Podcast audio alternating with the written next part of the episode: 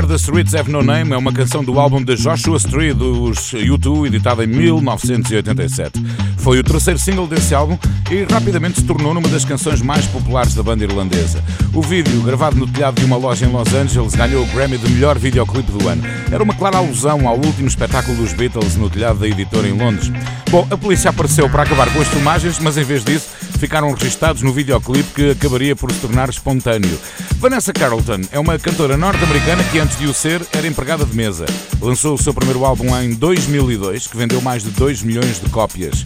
Em 2004 editou Harmonium, o segundo álbum de estúdio de Vanessa Carlton. Este disco vendeu cerca de 400 mil cópias e inclui uma versão de Where the Streets Have No Name.